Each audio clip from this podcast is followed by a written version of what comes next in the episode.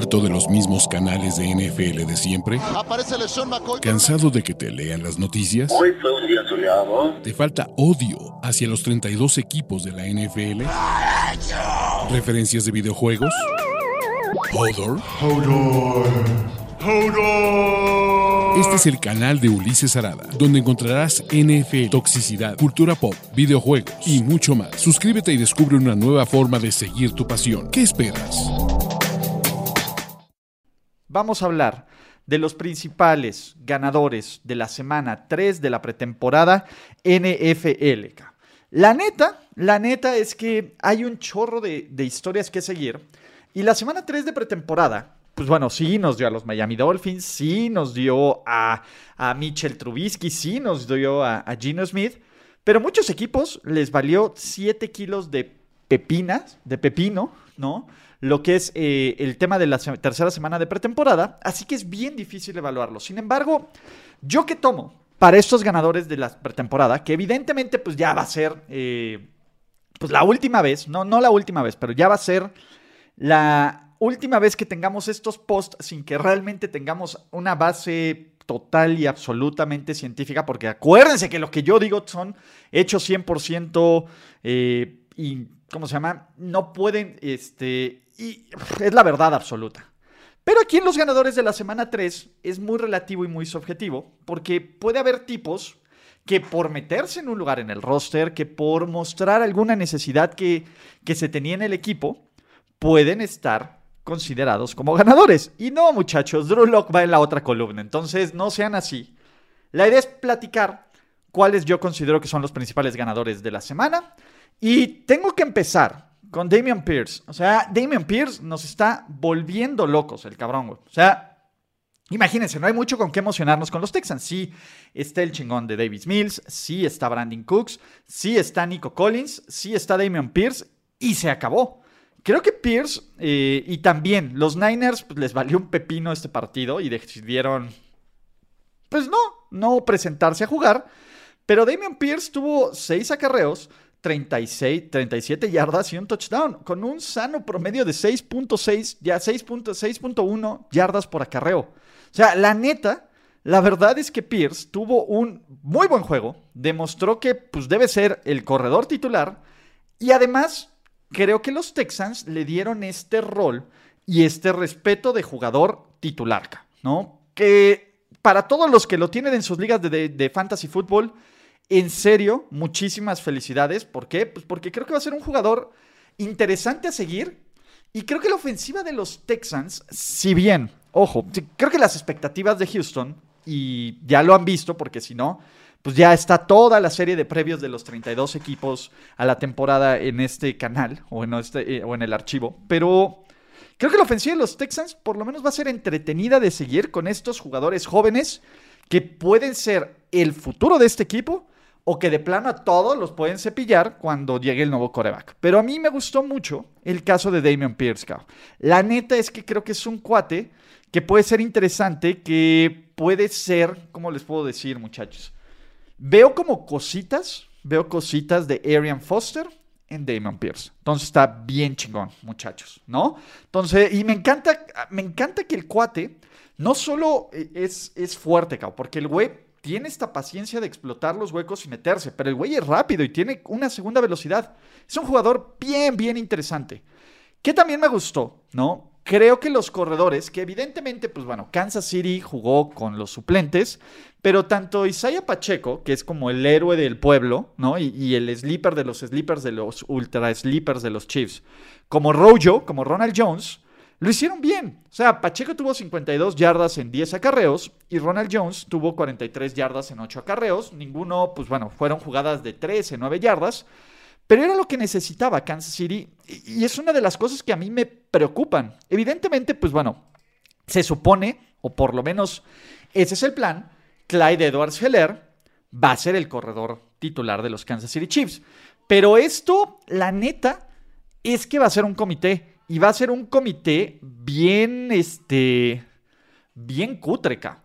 Por lo menos Kansas City necesita que estos tres corredores que tengan, Pacheco, Ronald Jones y Clyde Edwards Heller, pues sean pues, ¿cómo les puedo decir?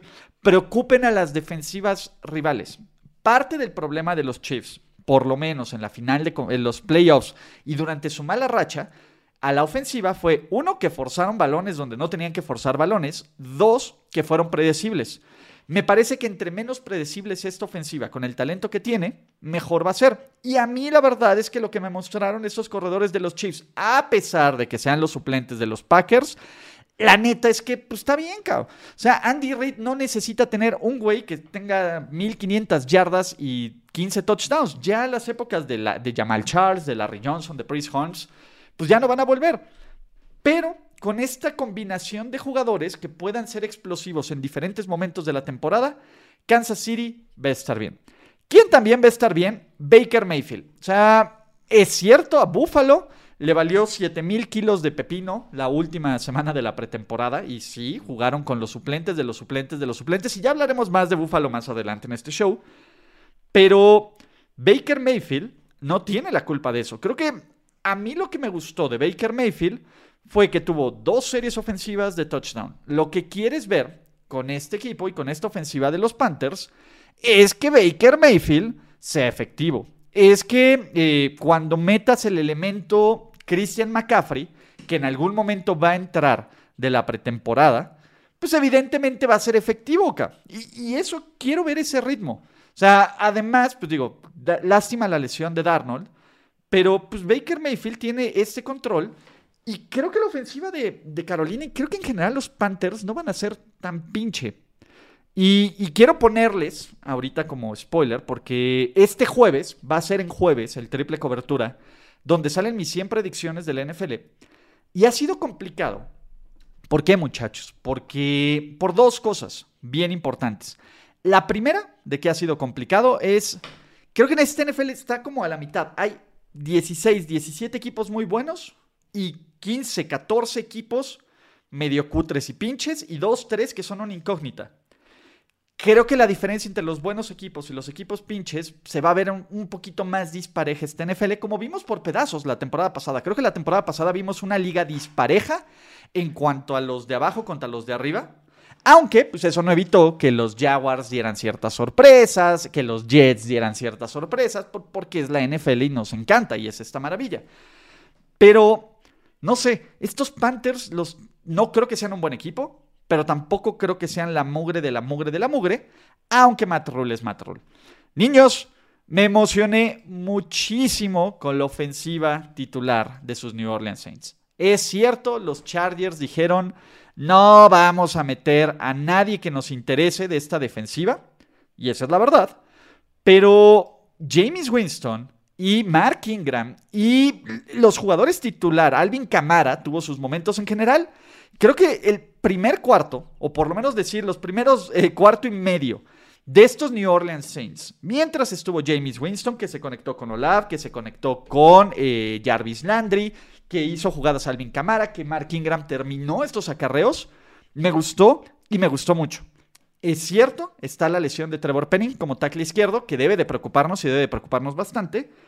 Pero este ataque de los Saints, que además va a estar complementado con una defensiva que para mi gusto ha sido una de las mejores de la liga y no tendría por qué no seguir siéndola, va a ser de New Orleans un equipo bien, bien, bien peligroso y bien molesto esta temporada. En serio, mi hype con los New Orleans Saints es alto. No les digo alto, altísimo. Me encanta lo que están haciendo como roster. Me parece que, y ojo, Dennis Allen, que Dennis Allen sí es, el, es, la incógnita, pero todo, todo el, resto del, equipo parece que funciona. Tienen pass rush, tienen las backers, tienen una secundaria de miedo. Hasta Daniel Sorensen hizo jugadas, maldita sea, este, este fin de semana, ¿no? Y tienen a Rudy. A la ofensiva, falta ver este tema de Michael Thomas, que Michael Thomas está medio eh, tocado. Y hasta no ver que Michael Thomas sí existe en el, eh, en este, mm, ¿cómo se llama? En este mundo cognitivo, pues vamos a ver qué pedo. Pero en general me gusta mucho. Lo cual también saben que me sorprende durísimo que no sepamos al día de hoy si va a haber una acción disciplinaria contra Alvin Camara o Noca. Entonces, ese va a ser un punto bien, bien interesante. ¿Qué otro ganador tengo? Y esta puede ser una batalla de coreback que tal vez no, no sabíamos que necesitábamos o que existía. Es Sam Howell, O sea, creo que Sam Howell lo ha hecho muy bien. Y también eso es importante, Carson Wentz lo ha hecho muy mal. Entonces, yo creo que en algún momento de la temporada, si el experimento Carson Wentz no sirve, y si Cervecín no sirve, pues Sam Howell va a tener una oportunidad real de, de, demostrarle a Washington, que, a los Commanders, que puede ser una opción viable la posición de coreback. Me ha gustado mucho lo que he visto de Howell esta pretemporada, tanto en precisión como en química con el tercer equipo y también, véanlo así. Pero los Ravens, si hay un equipo que quiere ganar en pretemporada son los Ravens y su marcha de 23 victorias consecutivas, ahí está. Pero Howell lo ha hecho muy, muy bien. Howell nos ha mostrado eh, buenas cosas con sus piernas, nos ha mostrado un brazo interesante y la neta es que más temprano que tarde debería de ganarse una oportunidad, sobre todo si todo se va a ir al carajo, como pues, parece ser que va a ocurrir con los Washington Commanders. No solo por, por el tema de Robinson, y ya platicaremos de, la tragedia de Robinson eh, más adelante, pero no solo por el tema de Robinson, sino también por el tema de, de la lesión de Young, de una línea ofensiva que tiene sus momentos. No sé, creo que Sam Howell es alguien que puede ser este sleeper de los novatos, como para decir, ay, güey, no mamen, qué chido, güey, ¿no? Vamos a ver qué onda. Tenemos más ganadores, no se preocupen. De Marcus Robinson. De Marcus Robinson, eh, les, yo lo he visto un chingo de tiempo y en Kansas City siempre fue un tipo que te daba un gran partido y sorprendía y después desaparecía. Básicamente es la versión pobre de Sammy Watkins. Al menos los Ravens, eh, este partido que se lo que aparte lo trajeron pues para que ayuden un cuerpo de wide receivers en Baltimore que pues básicamente es Rashad Bateman y se acabó acá. Entonces, mi punto aquí va a ser, eh, creo que de Marcus Robinson, con la actuación que tuvo, porque tuvo una super actuación, y eso sí hay que aplaudirlo, pues tiene que dar para por lo menos ser el receptor 2 de los Ravens. Cuatro recepciones, 135 yardas, una anotación, incluyendo una escapada, eh, un pase profundo de 67 yardas. En general, yo vi estos Ravens, pues como vemos a los Ravens en pretemporada, ¿no? Con ganas de, con ganas de ganar, literalmente, eh, y ganando. Pero creo que de Marcus Robinson es, es un güey que puede brillar con estos Baltimore Ravens. Y pues bueno, para brillar no se necesita mucho, porque ya platicamos. Creo que Baltimore ha encontrado jugadores que pueden aportar en este ataque aéreo que no esperarían. Isaiah Likely, que fue uno de los ganadores de la semana pasada. Esta semana de Marcus Robinson, el crecimiento de Rashad Bateman. Ya sabemos que Mark Andrews es un chingón. Entonces, yo creo que los Ravens van a estar bien. Y si hay algo que me gustó, y si hay algo que me da un poquito de, de optimismo hacia el futuro, es ver que los Chicago Bears están armando por lo menos un sistema ofensivo que se adapta a las fortalezas de Justin Fields. Si bien el roster es débil, si bien la línea ofensiva es mala, si bien el cuerpo de receptores tiene dudas, la verdad es que por lo menos que ya no ver que alguien internamente quieran sabotear a Justin Fields como lo hacía Matt Nagy, me parece una ganancia espectacular. Pocos dudes como Justin Fields hicieron pues algo, generaron tanto hype.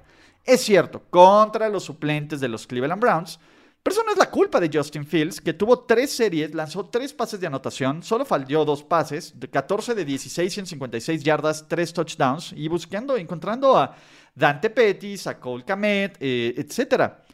Creo que esto es lo que quiere ver Chicago. Nadie piensa que Chicago va a ser una potencia. Nadie piensa que los Bears van a ser eh, dominantes. Nadie piensa que los Bears van a tener un, eh, un récord ganador. Fuck, no, cabrón. Pero Justin Fields, lo que quiere Chicago es pues, reforzar esta idea, porque recuerden que Chicago subió el año pasado, el 2021, en el draft, sacrificó un pick de primera ronda que no tuvieron este año, para tener a Justin Fields y llegó todo un nuevo sistema ofensivo y una nueva eh, administración a él. por lo menos estos avances me, me da la impresión y la idea que Chicago quiere construir alrededor de Justin Fields. Y no solo eso, aunque sea un partido de preparación, muchachos. Y todo esto hay que ponerlo, hay que ponerlo como, cierto grado de, de límite.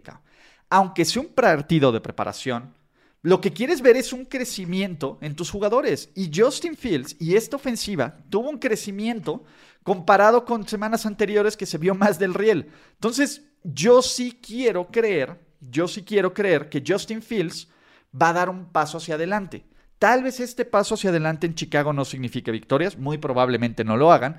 Tal vez sea algo mucho más complicado de, pues sí, de, de entender, pero me parece que paso a paso y no a la velocidad que quieran, pero sus Chicago Bears van en la dirección correcta, ¿vale? ¿Qué más sigue? Los Dolphins también en contra de los suplentes de los Eagles, pero si hay un equipo que se ha visto bien esta pretemporada y que por lo menos el sábado respaldó parte del mame, parte del mame que está, eh, que está teniendo en off-season, es a Chiquito Bebé, Tyreek Hill y sus Miami Dolphins, ¿no? Eh, si bien se quedó corto el pase de Tua Chiquito Bebé, pues no importa, acá. Las series y las jugadas las terminó. Miami como equipo titular se vio bien. Vimos esta conexión del pase de 51 yardas a Tyreek Hill y que aparte, pues bueno, la jugada la terminó Tua con un muy bonito rollout contra, con Kraft, ¿no? Vimos que además Tua Chiquito Bebé hizo que esta ofensiva caminara constantemente para anotar. Entonces, eso es lo que quiero ver. Esta ofensiva titular de sus Miami Dolphins se vio bien. Mientras tuvo a Chiquito Bebé estuvo en los controles, 6 de 7, 121 yardas, un touchdown, un QB rating perfecto de 158 yardas. Se notó, por lo menos aquí se notó o se justificaron los putrimil picks que dieron por Tyreek Hill, porque desde la primera jugada fue una amenaza profunda. También piénselo, con jugadores suplentes, pero no importa, acá. Tú quieres ver un crecimiento y en Miami, por lo menos la ofensiva no se ve tan inoperante, tan inoperante como, como otros equipos, ¿no? Y, y creo que con lo que se ha armado Miami, por lo menos después de esta pretemporada, los Dolphins, los Dolphins lucen, lucen como un equipo que puede meterse a los playoffs. Sinceramente.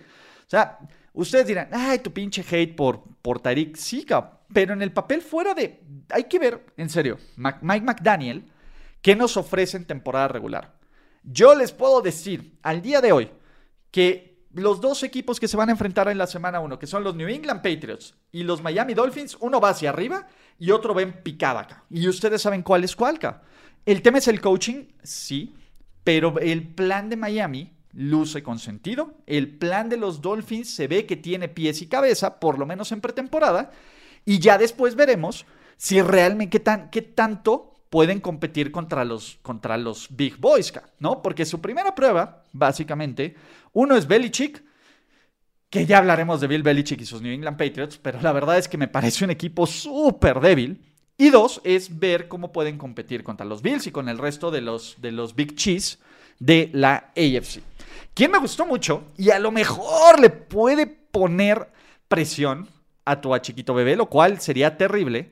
Eh, Skylar Thompson lleva una pretemporada de miedo, de miedo. El güey ha jugado brutalmente bien los tres partidos de la pretemporada. Y aunque nadie está diciendo tenemos controversia de coreback, porque pues Teddy B es el coreback 2, pero en algún momento de la vida, Teddy B pues, ya no va a ser el coreback 2 y, si el experimento tú a chiquito bebé no sirve o si empieza a crashambornear, yo no, no dudo que los fans de los Dolphins y Tyreek Hill pidan que le den una oportunidad a Skylar Thompson. Me ha gustado todo lo que he visto de él. El pase, los pases profundos, los pases cortos, cómo maneja el drive. También terceros equipos o cuartos equipos contra cuartos equipos. Pero como pick de séptima ronda, como coreback seleccionado en la séptima ronda, no deberías, por lo menos en el papel, tener esta clase de, pues sí, de, actuaciones. Y aún así las tuvo. Pero venga, todavía tenemos más ganadores. Este sí va a estar largo. Porque a mí sí me gustó Malik Willis. Malik Willis lo tiene, cabrón. O sea, es un producto que está crudo. Y es algo que ya hemos platicado desde hace mucho, desde el, desde el prospecto del draft. Pero el potencial de Malik Willis está ahí. Y es un jugador que más temprano que tarde va a ser explosivo. Yo no dudo yo no dudo en serio que ya en el playbook ya está el paquete, el paquete Malik Willis con ciertas jugadas prediseñadas en temporada para que él acarree o lance el balón. En general, el tipo es, es un playmaker y sí veo muchísimas similitudes, muchísimas similitudes con el caso Lamar Jackson, que creo que es alguien que no está listo para ser titular el día uno, pero a lo largo de la temporada y bien entrenado y sobre todo en la situación correcta, y me parece que los Tennessee Titans tienen la situación correcta porque tienen un juego terrestre sólido y una defensiva que puede ser dominante, puedan hacer el reemplazo para que Malik Willis los pueda meter, los pueda mantener competitivos y meter a playoffs. A mí me encanta Malik Willis. Es cierto, a ver, todavía no es perfecto, no es un producto perfecto y lanzó una intercepción completamente pero también te da unas jugadas que dices, güey, el acarreo de 50 yardas que tuvo fue espectacular, lanzó un pase de anotación. ¿Quieres ver eso, ¿Quieres ver, por ejemplo, y sobre todo también, y, combinándolo con Traylon Burks, que Traylon Burks es básicamente quien en algún momento va a tener todo el peso de esta ofensiva de los Titans. Y Traylon Burks también eh, también me gustó. O sea, no para de, uy, sí, su super sleeper y novato ofensivo del año, pero poco a poco, pero poco a poco, Burks está, eh, ¿qué les puedo decir? Está mostrando que puede irse ganando este espacio como receptor 1. Aún no lo es, ¿no?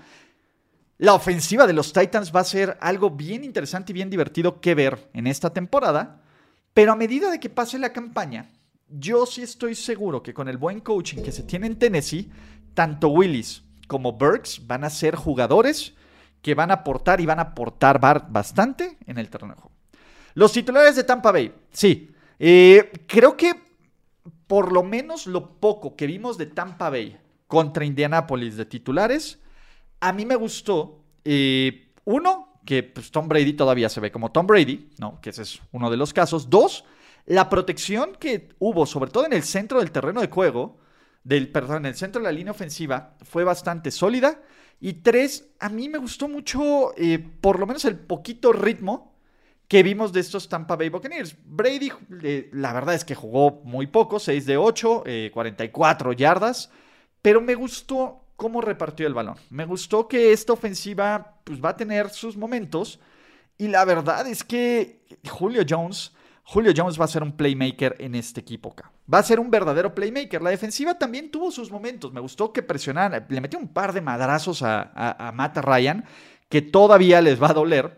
En general, creo que Tampa Bay está listo para la semana del. para el, para el Sunday Night Football en contra de sus Dallas Cowboys, que va a ser un muy buen partido. Creo que Tampa Bay va a estar bien. Creo que eh, poco a poco se está viendo un ajuste en cuanto a esta línea ofensiva. Y creo que Brady, con todo el arsenal que tiene alrededor, pues iba a ser medianamente ilegal, muchachos. Entonces, Tampa Bay, a mí, por lo menos los titulares, me gustaron. ¿Quién más me gustó? Y, este es uno de mis picks favoritos del draft, ¿no? Nick Bonito, ¿no? Nick, que, que, es el pass rusher y que es el que va a estar alternando básicamente con Chov y con Randy Gregory. Tuvo un partidazo, acá. O sea, básicamente como pass rusher de rotación, Nick Bonito puede tener un impacto bien interesante en esta defensiva de los Broncos. Tuvo dos sacks, eh, eh, provocó un fumble. En general, este brother se ve bien, bien, bien chido, por lo menos al momento de atacar a las ofensivas rivales. Creo que él tiene, es un jugador que puede aportar desde la semana 1 y que cuando lo metan en este muchos, muchas defensivas tienen este paquete speed, donde básicamente son terceras y largas, y meten un tackle defensivo y todos los pass rushers para lograr, eh, para lograr todo este caos. En este paquete speed, con Gregory, con, eh, con Chov, si, si, todo sale bien, y con este brother puede ser una un verdadero problema para las ofensivas rivales. Me gustó mucho. Otro ganador clarísimo, ¿no? Y quien pidiera su cambio, ¿no? Aunque los Jets y Robert Sale ya dijeron que no va a ningún lado, pero pues la neta es que sobra mucho. Es Denzel Mims, O sea, Denzel Mims atrapó 7 pases, tuvo 102 yardas y tuvo un touchdown. Y la verdad es que hay un chorro de equipos que necesitan un receptor que deberían de estar llamando a los Jets porque Denzel Mims sobra en este roster. Por lo menos como está armado este roster, o sea, aunque digan que tiene un espacio en el equipo y todo esto, ya sabemos que Denzel Mims será pues, la tercera o la cuarta o la quinta opción en estos Jets. Y a mí, y, yo veo a Mims como un muy buen receptor 2, O sea, si tu equipo necesita, si tu equipo necesita un, eh, un, un receptor 2, y eres medianamente contendiente. Yo estoy pensando en Dallas, güey. O sea, Dallas es el caso más claro que podrían estar un dude como Denzel Mims, pues podría funcionar. Tal vez en otros equipos. O sea, hay, veo varios. Veo varios, en serio, eh, Chicago, acá. Chicago debería hacer algo por Denzel Mims, ¿no? O, no sé, los Ravens si no están convencidos de Marcus Robinson. Ah, hay varios. Entonces, la neta es que Denzel Mims sí se ganó la oportunidad de que otro equipo le dé, literalmente, otra oportunidad, ¿vale? ¿Qué más ganadores tenemos? Mitchell. Mitchell, porque Mitchell Trubisky ganó la competencia de corebacks, ¿no? Si bien Mitchell, pues no, no es la opción sexy, ¿no? Y nadie va a decir, uh, sí, deme 10 jerseys de Mitchell Trubisky y vamos a, a volvernos locos. Lo que más me sorprendió de Mitchell Trubisky fue la última serie ofensiva que tuvo, el faltando poquito menos de dos minutos. Básicamente Trubisky se aventó una serie donde recorrió 98 yardas y terminó con un pase de anotación para poner una ventaja de 16-0 para los Steelers. Eso es lo que querían ver en Pittsburgh. Punto. Un control de una ofensiva, un güey que te ayude a poner puntos en el marcador y que puede encontrar a los playmakers. Encontró a George Pickens, encontró a Pat Fumblemott, etcétera, ¿no? Creo que, que Mitchell hizo un muy buen trabajo a pesar, a pesar de qué, de, de que la línea ofensiva de los Steelers, en serio, es una de las peores de toda la liga. O sea, el tema de la línea ofensiva de los Steelers sí es para preocupar. Pero Mitchell Trubisky básicamente va a estar bien, va a estar bien temporalmente. ¿Por qué? Porque Kenny Pickett lo ha hecho muy bien en pretemporada. Y, si vieron, trae su, trae su muñequera. ¿Dónde está mi muñequera? También tiene una muñequera. Entonces también podríamos decir que Kenny Pickett es uno de los mejores corebacks preparados, ¿no? De su generación. Si bien, a ver, y, ya vi que Jesús Niebla está diciendo contra la defensiva B de los, de los, este, ¿cómo se llama? De los, de los Lions. Sí, cabrón. Pero pues no tanto contra la defensiva B de los Lions. También ahí Aidan Hutchinson le metió unos madrazos y aguantó. O sea, ahí va el punto. El punto es que quieres... También Pittsburgh no es un equipo contendiente, ni elite, güey. Perdonen, eh, fans de los Steelers, que yo se los diga. Pero Mitchell puede aguantar las papas. Y Kenny Pickett, pues la verdad es que Kenny Pickett, por lo menos en pretemporada, ha mostrado cosas interesantes. Ha sido un güey súper sólido. O sea, si ha sido alguien que te ha puesto puntos en el marcador, que no ha fallado, falló siete pases en toda la pretemporada, entonces volvámonos locos, que ha tenido algunos envíos que dices, ay güey, aquí sí hay potencial y talento.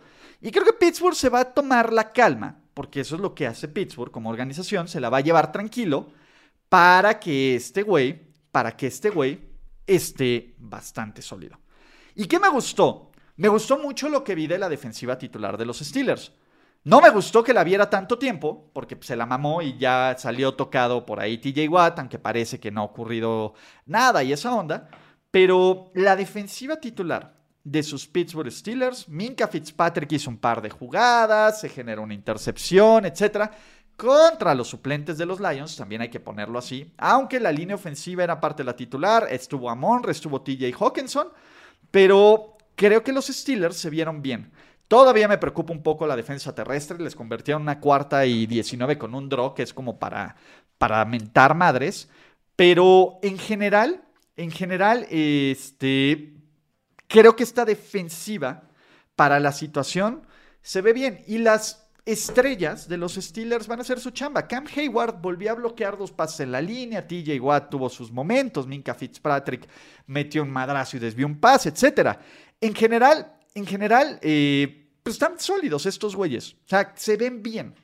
Pero bueno, eso es lo que yo opino. Gracias por escuchar el podcast de Ulises Arada. No, God! No, God, please, no, no. Esperemos que tus oídos no hayan sangrado tanto. Te esperamos en la siguiente emisión. Y no olvides suscribirte en tu plataforma favorita como Spotify, iTunes o Google Podcast. Hasta la próxima. See, he fine. Now, give me money.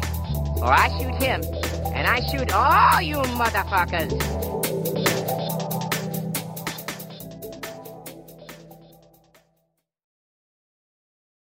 This is the story of the one. As a maintenance engineer, he hears things differently. To the untrained ear, everything on his shop floor might sound fine, but he can hear gears grinding or a belt slipping. So he steps in to fix the problem at hand before it gets out of hand. And he knows Granger's got the right product he needs to get the job done, which is music to his ears.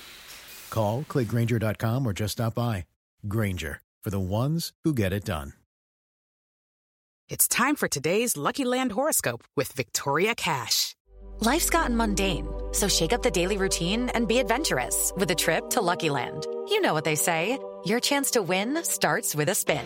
So go to luckylandslots.com to play over 100 social casino style games for free for your chance to redeem some serious prizes. Get lucky today at luckylandslots.com. Available to players in the U.S., excluding Washington and Michigan. No purchase necessary. VGW Group, void where prohibited by law. 18 plus terms and conditions apply.